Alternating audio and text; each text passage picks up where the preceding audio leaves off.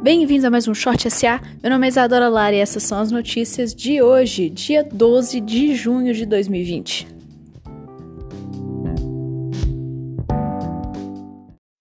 O governador de São Paulo, João Dória, fez uma parceria com uma empresa chinesa para produzir uma nova vacina do coronavírus. A empresa chinesa já fez testes em mais de mil pessoas na China e agora busca o Brasil para realizar novos testes. O governador também decidiu reabrir a Grande São Paulo para shoppings e parques funcionarem novamente, em horário reduzido. A bolsa esteve fechada ontem no Brasil, mas as ETFs brasileiras nas bolsas de Nova York tiveram uma queda de mais de 8%.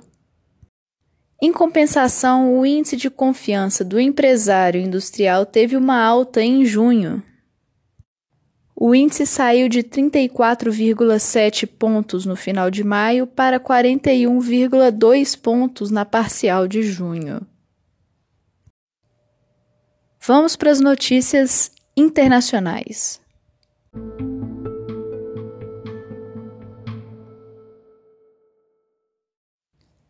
As bolsas dos Estados Unidos tiveram o pior dia desde março, com os índices caindo mais do que 5% em um dia. As ações europeias também caíram, tudo isso pelo medo de novas ondas do coronavírus e pelos anúncios do Fed na quarta-feira. Após o começo da reabertura da economia, os Estados Unidos agora estão vendo um aumento no número de casos do coronavírus. Enquanto isso, o secretário do Tesouro americano Steve Mnuchin diz que a Casa Branca está considerando novos estímulos de até um trilhão de dólares.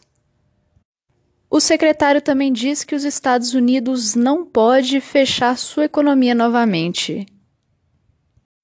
Enquanto isso, na China, o retorno parcial da economia continua a aumentar a venda de carros, que cresceu em mais de 14% em maio.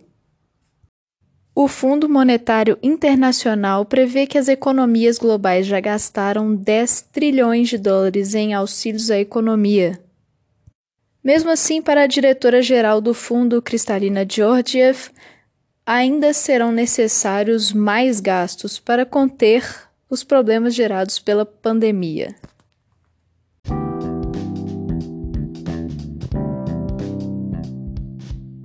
Essas foram as notícias de hoje. Tenha um bom dia e até logo.